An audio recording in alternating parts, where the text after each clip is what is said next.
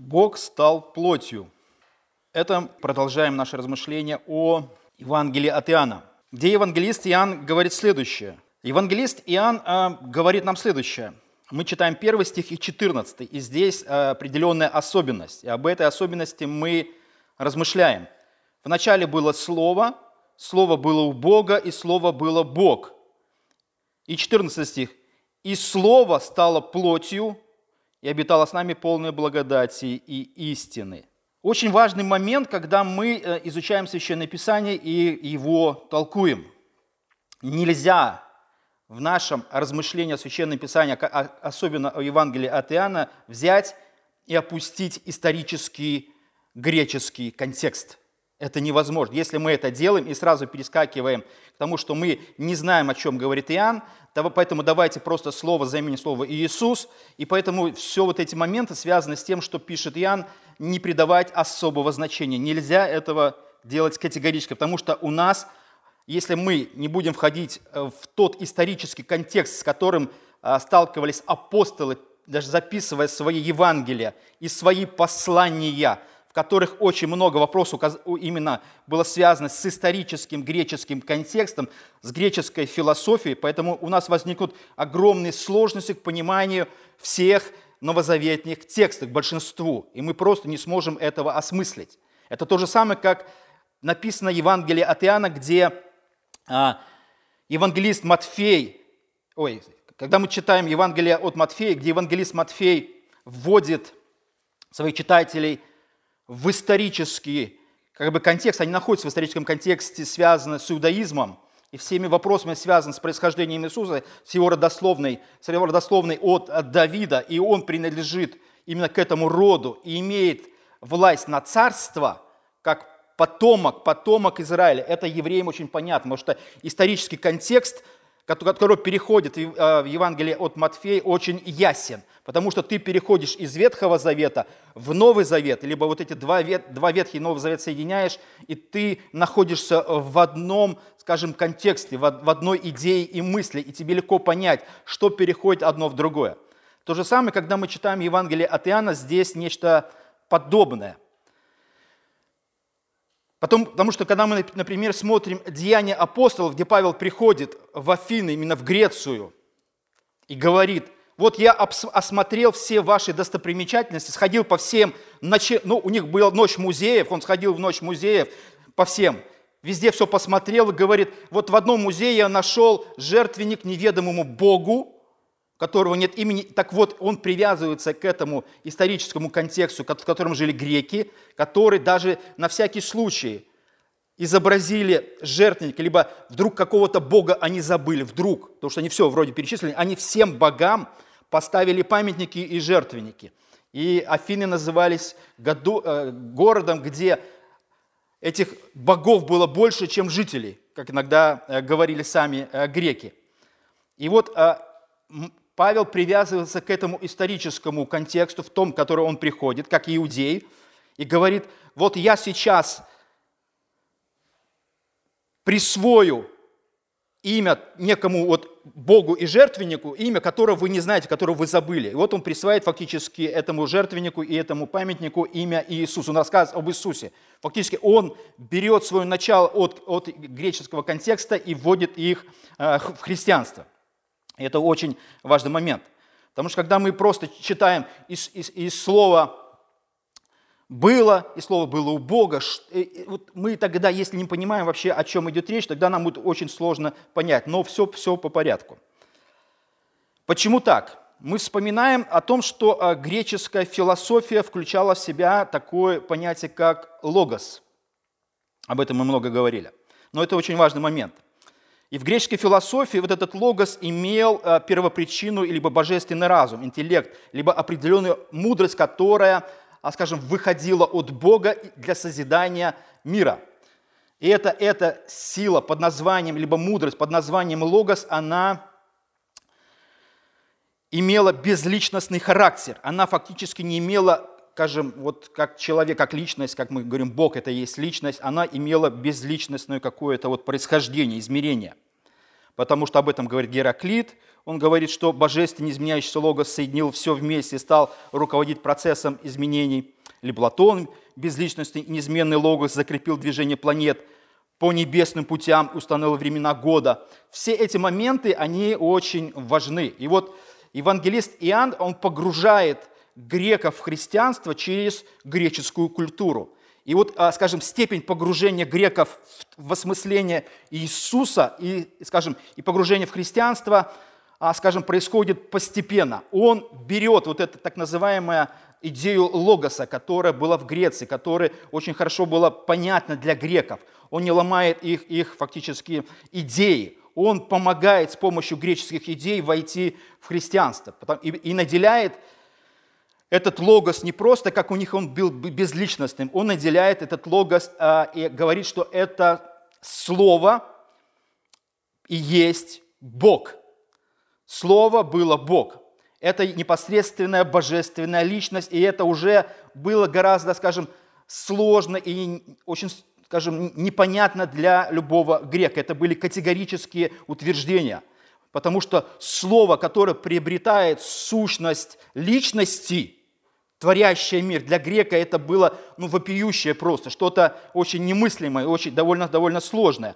А потом, когда после этой ошеломляющей мысли, когда он говорит, что это, это вот, скажем, первопричина всего, логос, является еще непосредственно Богом, это, это самое слово, вот мы читаем 14 стих, оно становится плотью. И оно не становится даже человеком, а становится плотью. И почему именно категория проникновения в греческое мышление Павел так делает. Мы об этом тоже поговорим, почему не человек, а почему плоть. И это довольно, а, скажем, интересные и сложные моменты. Потому что, размышляя о Слове Божьем, а, которое здесь представлено вот в 14 стихе, мы посмотрим а, в первый слайд. Видите, как мы не с первого на второй, а мы со второго на первое. Мы уже где-то вверх поднимаемся, а потом опускаемся. А, здесь несколько переводов. А, как, а, смотрите, а, как задача у переводчиков а, донести вот то, что пишет Павел, ой, евангелист Иоанн. Довольно, довольно сложно – и как, как сделать? Смотрите, что делает, например, в синодальном переводе. «И слово стало плотью, и обитало с нами полная благодать истина». Новый русский перевод. «И слово стало человеком и жило среди нас». Видите, в синодальном идет плотью, в новом русском – человеком. А человеком – это интерпретация, то есть как мы интерпретируем то, что написано. Потому что буквально, буквально это написано вот что делает синодальный перевод, он буквально переводит слово. И слово стало плотью, это буквальный перевод. Это абсолютно буквальный перевод. А новый русский перевод, слово стало человеком, это интерпретация, это уже объяснение, это уже превращение того, что пишет, написано буквально, в более понятную идею. С одной стороны, это хорошо, оно как бы так, но а, оно все-таки упрощает и упускает вот эти детали, которые связаны именно э, с контекстом греческой культуры. Или, например, со времени Рыбова тоже он пишет. «И слово является, а, и, и тот, кто является словом, стал человеком и жил среди нас». И тот, кто является словом, стал человеком. Здесь, смотрите, здесь э, идет немножко сложная конструкция. Они пытаются сохранить и греческий контекст, и буквальный, и слово, да, стало там вот, э, как бы вот, стало человеком. И тем не менее, все равно вот это слово вместо плоти, оно заменяется человеком. Либо еврейский перевод, как вот как э, евреи переводят Новый Завет – и Слово стало человеком и жило среди нас, и мы видели его шхину, да, вот даже не просто славу, а шхину это вот в следующий раз мы об этом а, будем говорить. Тем не менее, все время вот старается уже более в современных переводах использовать не плоть, а слово. Поэтому э, все эти моменты, они, скажем, очень важны для вообще понимания того, что написано. Потому что когда Иоанн а, говорит о том, что Слово, Божественное Слово, всесильный созидающее, динамическое слово, которое сотворило мир, это разум, который направляет в мире порядок, устройство, дает, дает мораль, направляет и сдерживается определенный хаос, и все умы и весь мир проникны именно вот этим а, логосом. Хотя некоторые даже а, в осмыслении того, что слово, которое здесь употреблено, а, скажем, в выражении Иисуса, люди даже пытаются сделать таким образом, что сказать так, что вот как выходящее от Бога слово, которое, вот знаете, слово, которое записано в книге, которое вот какая-то идея более конструирована. Нет. Здесь совершенно речь не об этом. Здесь речь идет именно о том, что слово, оно должно а, для грека приобрести в понимании Иоанна определенную личность. Эта личность должна быть а, вполне осмыслимо и осязаемо, потому что смотрите, э, что, что, что делает э, евангелист. Он пишет так, вот, вот этот стих. Слово было плотью, обитало с нами полная благодати истины, и мы видели славу, и мы видели. И слово «видели», вот а что, что он делает? Он углубляет вот эту идею, что слово становится плотью, слово становится человеком – и мы видели. А слово «видели» – это речь идет непосредственно о физическом зрении, и только о физическом зрении, это не духовное. Иоанн буквально говорит, что мы буквально видели физически, как через наше физическое зрение, что Слово стало человеком, либо мы видели Слово воплощенное, мы видели человека божественного, божественного человека.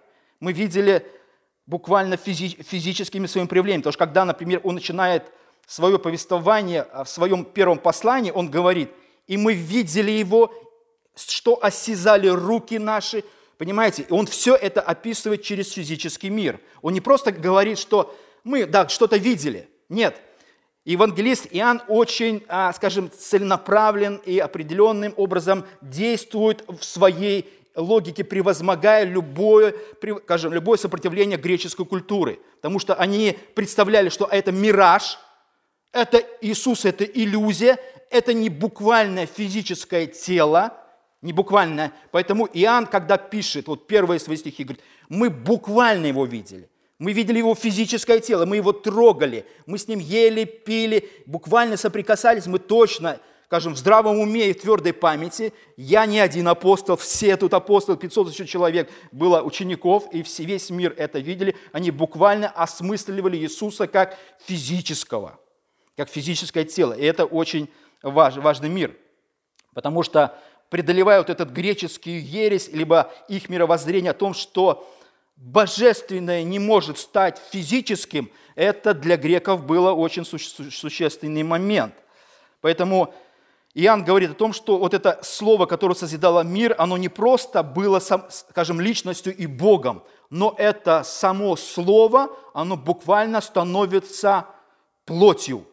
Вот плоть – это даже оно, а, скажем, более осмысленно, оно более, скажем так, жестко, оно более дает какую-то констатацию того, что не просто мы имеем дело, э, скажем, с чем-то, что похоже на человека, Потому что могло бы сказать так, что слово стало похоже на человека. Нет, слово стало плотью, это буквально, знаете, вот как э, уже более, более, более конкретно, наверное, трудно, трудно себе э, представить. Об этом чуть попозже мы будем говорить. Поэтому э, Иоанн говорит, что вот этот вечный Христос или вечный Логос, или это Бог, пришел на землю буквально как человек. Вот буквально как человек – это довольно сложная мысль для всех что для греков, что не для греков. Для иудеев это было тоже безумие. Для безбожников это вообще невозможно. Поймите, сама вот эта идея, что слово становится человеком, или Бог становится человеком, это самая невероятная и сложная идея, которая вообще способна к осмыслению. Сам Бог еще возможен к осмыслению в каком-то смысле, что Он, да, вот все качества, присущие Богу, вечность, что Он был как-то, ну, все равно. Но соединить человеческое и божественное в одном, это невозможно. Поэтому даже вот эта идея, которая все время а, провозглашена в Новом Завете, и Павел все время говорит такие вещи. Вот он филиппийцам говорит так, что он, то есть Иисус, будучи образом Божьим, либо Богом, не почитал хищение быть равным Богу, но уничижил себя самого, сам себя уничижил, принял образ раба. Мы знаем, что Иисус не имел ни дворцов, ни яхт, ни вил, ни счетов в швейцарском банке, ни всех благ мира современной цивилизации – он, он принял образ раба, сделавший подобным человеку, и по виду, как пишет я, э, э, Павел, стал как человек и смирил себя, быв послушен даже до смерти и смертной, смерти крестной. Вот смерти крестной – это буквально, скажем, э, подтверждение того, что Иисус человек. Смерть – это лучшее подтверждение, что ты человек, понимаете? Это лучшее отождествление того, что Иисус не просто был как человек и потом исчез, вознесся и исчез. Нет, Он буквально, скажем, э, подтверждает свою человечность через смерть. Смерть, скажем, оно отображает Его реальность. Поэтому Его природная реальность, она, ну, скажем, буквально. И это очень важные моменты, потому что, смотрите следующее – то Евангелие, которое проповедует э, Иоанн, оно, оно входит в греческий мир. А в греческом мире смотрите что? Аврелий Августин, представитель э, греческого мира, он говорит следующее. Один из, э, он, один из выдающихся отцов церкви сказал следующее, когда жил во времена вот, греков. И он, будучи греком, он, будучи, скажем, представителем Греции, попавший в христианство, он говорит так, что до принятия христианства я не читал и не изучал языческих философов так, и не нашел у них ни у кого ни, ни разу не встречал идей о том, чтобы слово обрело плоть. То человек был погружен буквально во весь греческий контекст. И он, как один из а, отцов церкви, говорит, что я изучил всех греков, но у греков такой идеи не существовало. Поэтому, когда Иоанн говорит, что слово становится плотью, ну, это фактически в разрез всем греческим философам, потому что в представлении греха это было что-то невероятное, а, потому что допустить то, что а, Бог может принять человеческий облик, это было просто недопустимо, и это было ересь. Вот просто ересь для любого грека, потому что в представлении грека тело было злом, оно было темницей, в котором закована душа, могилой, э, в которой томится дух.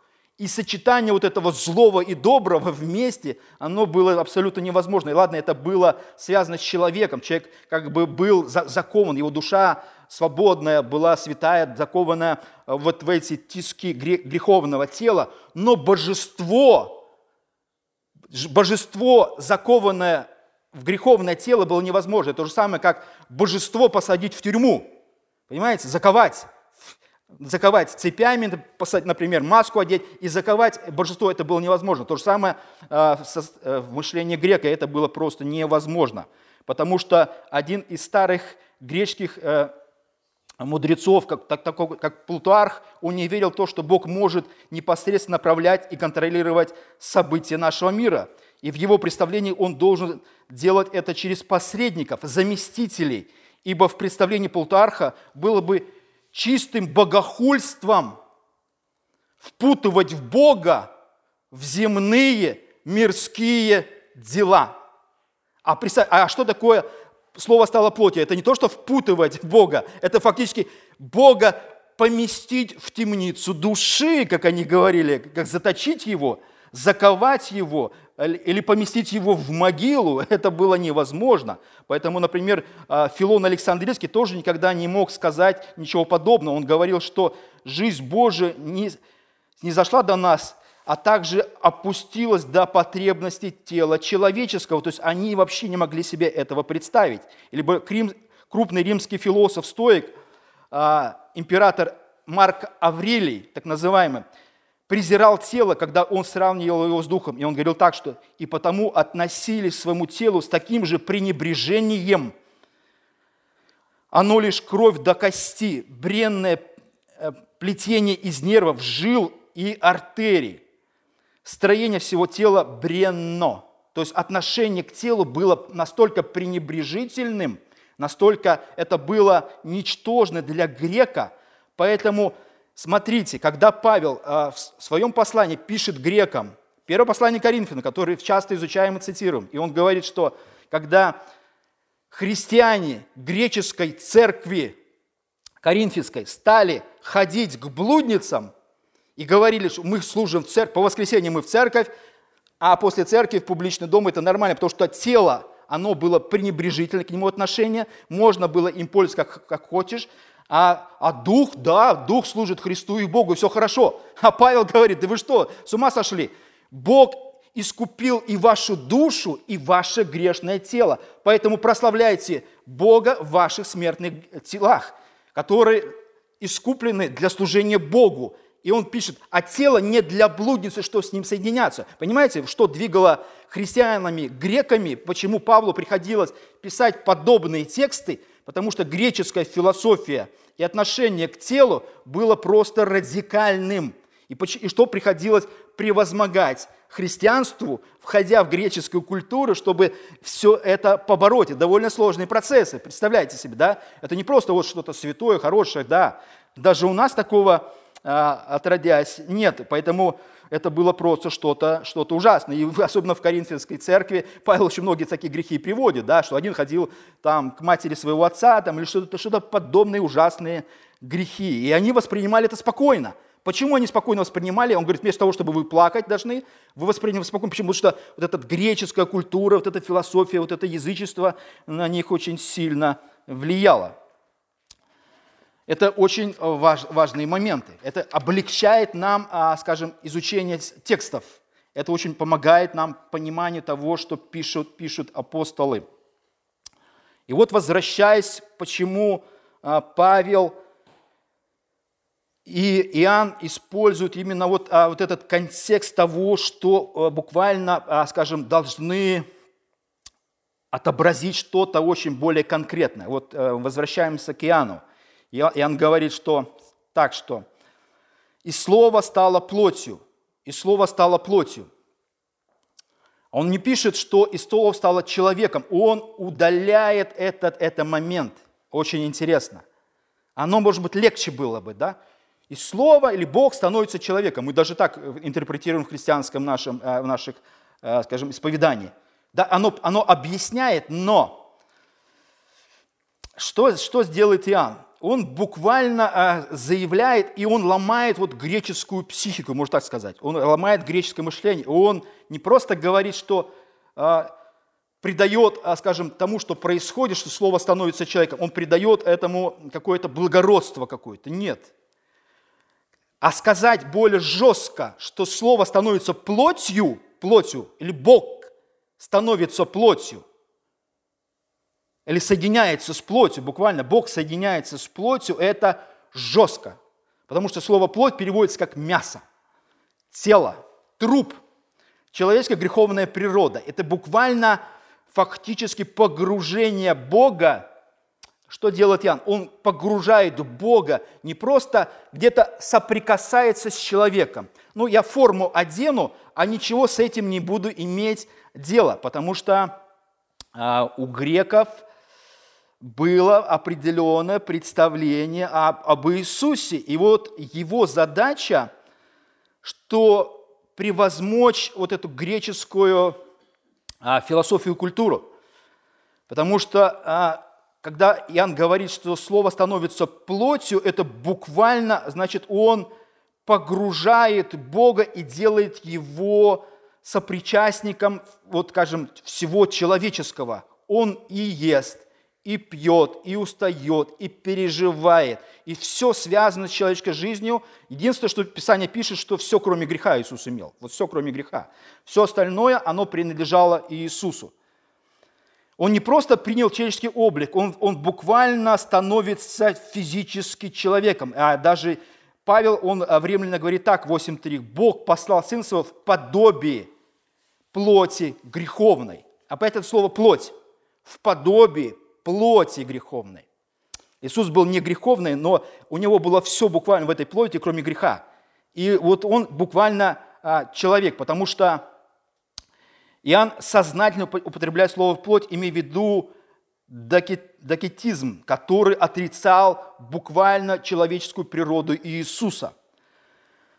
Потому что отрицание всего, что было связано с Иисусом, оно э, принадлежало греческой э, мысли, и даже у христиан, потому что оно буквально не могло поместиться в их, в их сознание.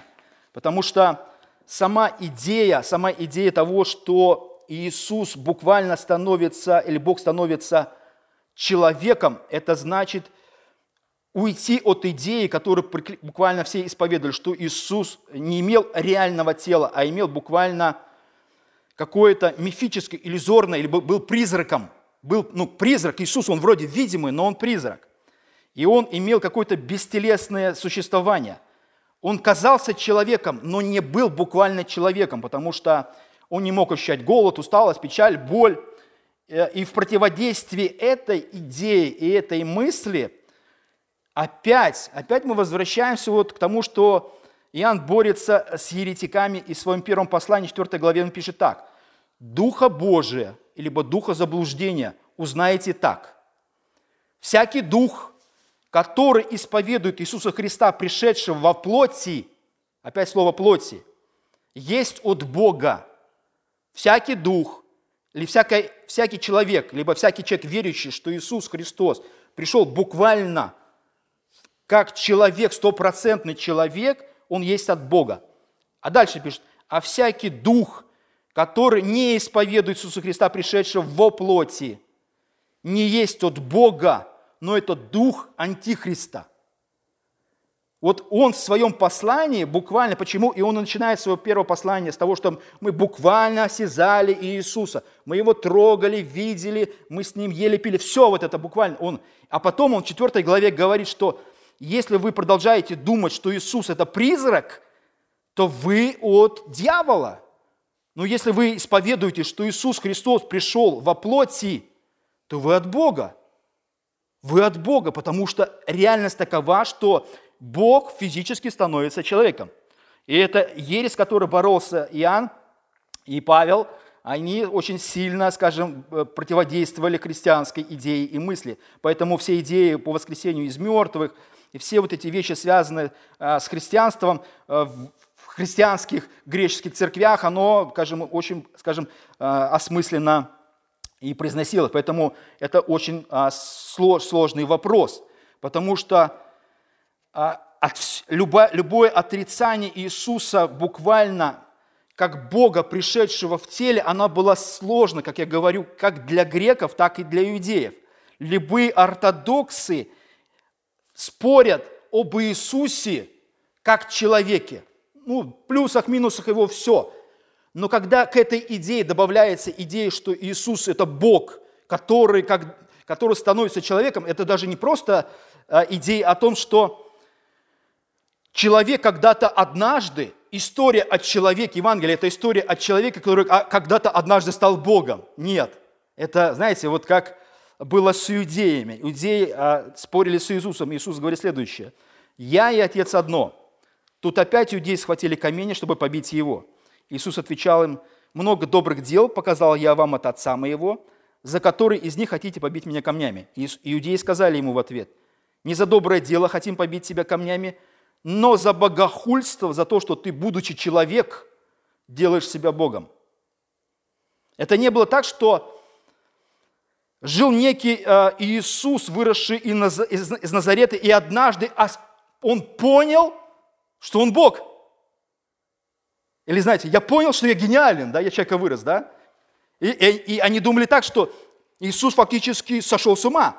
Он при, начинает, будучи человеком, при, скажем, говорить, а вы знаете, ребята, а я Бог. Знаете, это как бы от обратного. То есть человек не может, произ, произ, скажем, про, сказать, произвести идею о том, что он Бог, потому что ну, это довольно безумная идея. Ты не можешь с первого уровня перепрыгнуть на второй, ну, скажем, на, на, как бы на второй, да, то есть ты будешь, должен быть изначально Богом. Поэтому вот эта вся христианская идея о том, что Бог становится человеком, это идет сверху. Бог или плоть, или слово, Оно не просто становится, Бог становится плотью, Он изначально Бог. Поэтому то, что Иисус произносит, Он не говорит о том, что я прозрел на утро, и знаете, ребята, я Бог. И теперь, теперь зовите меня Богом, потому что я божественен. Нет, Он говорит, что я был Богом, просто я стал человеком, с которым вы сейчас разговариваете. А, а иудеи сказали, ты, будучи человек, делаешь, делаешь себя Богом. То есть человек делает себя Богом. Наоборот, христианская идея, что Бог делает себя человеком. От обратного идет. И вся вот эта полемика, она входит в рамок богохульства. Иудеи это прекрасно поняли. Поэтому все эти моменты довольно сложны. Это все вот эти идеи связаны о том, что Бог становится человеком, они все время отображаются. Все конфликты, конфликты с греческой культурой и, и философией, конфликты с иудаизмом, конфликты с, с, буквально с, с, с любым течением, это конфликты с тем, что Бог становится человеком. Это очень сложная идея. Младенец божественен, как это? И даже там написано у пророков, Бог, который посещает нас в образе младенца. Вот Рождество, да, это что такое? Это что-то божественное, потому что Павел пишет в своем послании Тимофею беспрекословно, великое благочестие, тайна, Бог явился во плоти. Бог явился во плоти. И вот, возвращаясь к слову плоть, сарх. Иоанн, он делает следующее. Он как бы ведет по этапу. Он сначала им говорит, что вот это слово, которое было безличностно, оно личностно, и оно, оно буквально божественное. Это просто для, для любого грека это ужасная мысль. А второе, что он делает, он говорит, вот это самое слово, которое вы только что осмыслили, я, я вас немножко в следующую комнату заведу вот это слово становится человеком, буквально человеком, плотью, потому что слово плоть, оно выражало буквально, вот как скажем, вот ты стал вот мясом, как это слово переводит, трупом, как Иисус, в принципе, дошел до смерти крестным. Ты стал буквально воплощен в, э, в человеческую природу. И это довольно был важный момент. Он именно говорит, и Павел говорит в своих посланиях, Иоанн говорит, что слово становится плотью. А переводчики что делают? Они смягчают, они объясняют и дают такое определенное, скажем так, толкование. И слово стало человеком, да? оно как-то мягче. То слово «плоть», оно как-то немножко грубовато звучит. Но это очень важный момент. Именно к преодолению всех ересей, которые, с которыми а, когда-то столкнулась церковь. Жан Кальвин а в своем комментарии говорит следующее. Он озвучивает две идеи по поводу вот этого 14 стиха Евангелия от Иоанна. Он говорит следующее. В данном а, а, артикуле веры следует твердо держаться двух положений. Первое. Две природы во Христе таким образом сошлись воедино, в одно лицо, что один и тот же Христос является и истинным Богом, и истинным человеком. Сто и сто процентов, как я тогда можно сказать, современным языком. Второе, что говорит Кальвин. Единство лица не мешает тому, чтобы в нем пребывали отличные друг от друга природы, отличные друг от друга природы, и божественное, и человеческое, так что и божество сохраняет за собой все ему свойственное, и человечество обладает тем, что ему прилично. Буквально вот эта идея отцов церкви, когда они писали первые свои постановления, когда собирались на всемирные вот такие съезды и утверждали доктрину о Христе – и вот эта одна из первых доктрин была связана с тем, что Христос стопроцентный Бог и стопроцентный человек. Но это два, два, как бы два в одном, все вместе. И божественное, и человеческое не перемешивается. Это вот все буквально. Иисус буквально человек, стопроцентный человек, и Он стопроцентный Бог одновременно. Эта идея, она очень, очень важна, и она вошла буквально во все каноны христианских вероисповеданий. И это утверждение одно из наиболее значимых и запоминающихся когда-либо написанных рукой человека. Именно вот это, не просто слово, оно было божественным. Нет, слово становится человеком, а это ключ к пониманию Иисуса.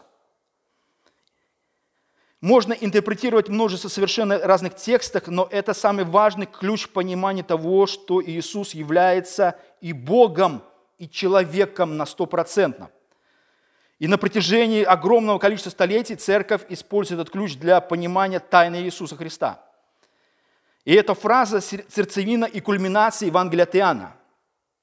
Остальные главы, которые говорит Иоанн, лишь отображение и объяснение этой идеи.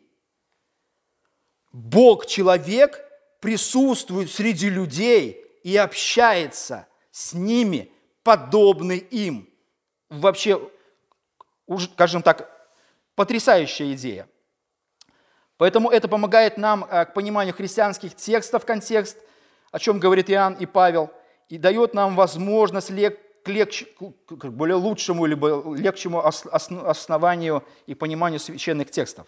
Поэтому пусть Господь благословит, чтобы мы и дальше шли и в осознание осмысления Иисуса Христа.